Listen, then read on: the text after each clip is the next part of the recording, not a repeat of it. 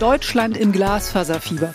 Allein im Juni haben weitere 122.000 Haushalte die Möglichkeit bekommen, sich mit einem Glasfaseranschluss direkt ans Highspeed-Netz der Telekom anzudocken. Die Ausbauziele bis zum Jahresende sind sportlich. Geplant sind für 2022 nämlich insgesamt zwei Millionen neue Glasfaseranschlüsse in ganz Deutschland. Ja, das ist wirklich toll und damit herzlich willkommen zu einer neuen Folge unseres Net-Podcasts. Wir wollen euch heute einen Einblick geben, wie der Glasfaserausbau im ersten Halbjahr dieses Jahres gelaufen ist. Wir werfen einen Blick auf die entscheidenden Faktoren, die das Ausbautempo bestimmen. Damit ihr ein Gefühl für das Ausbautempo bekommt, äh, gebe ich euch mal eine Zahl. Wir haben 2020 noch 600.000 Haushalte ans Glasfasernetz angebunden und ein Jahr später, 2021, schon das Doppelte. Dazu Walter Goldenitz. Er ist Geschäftsführer Technik bei der Telekom und verantwortet den Breitbandausbau.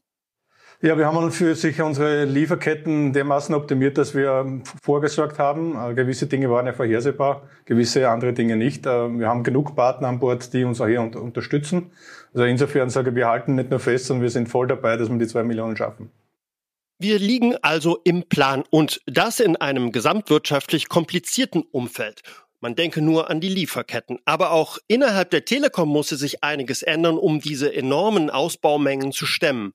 Automatisierung und Digitalisierung spielen dabei eine Schlüsselrolle. In der Planung, bei der Suche nach den effizientesten Verlegerouten und bei den Genehmigungsverfahren läuft heute ohne Software gar nichts mehr. Zum Beispiel bei unseren T-Cars. Die sind bis unters Dach vollgestopft mit Kameras und Sensoren. Die Technik in diesen schlauen Fahrzeugen filmt und vermisst die Strecken für den Glasfaserausbau und die Software an Bord erkennt sogar die Beschaffenheit des Straßenbelags, also Asphalt oder Pflastersteine zum Beispiel.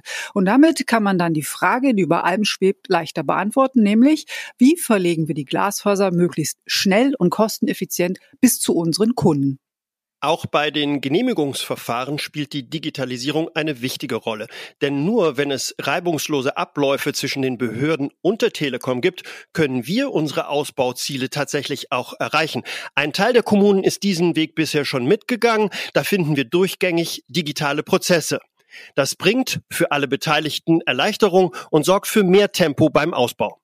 Bei einigen Ausbauverfahren, die wir den Kommunen vorschlagen und die unseren Ausbau deutlich schneller machen, tut sich manche Stadtverwaltung allerdings noch schwer.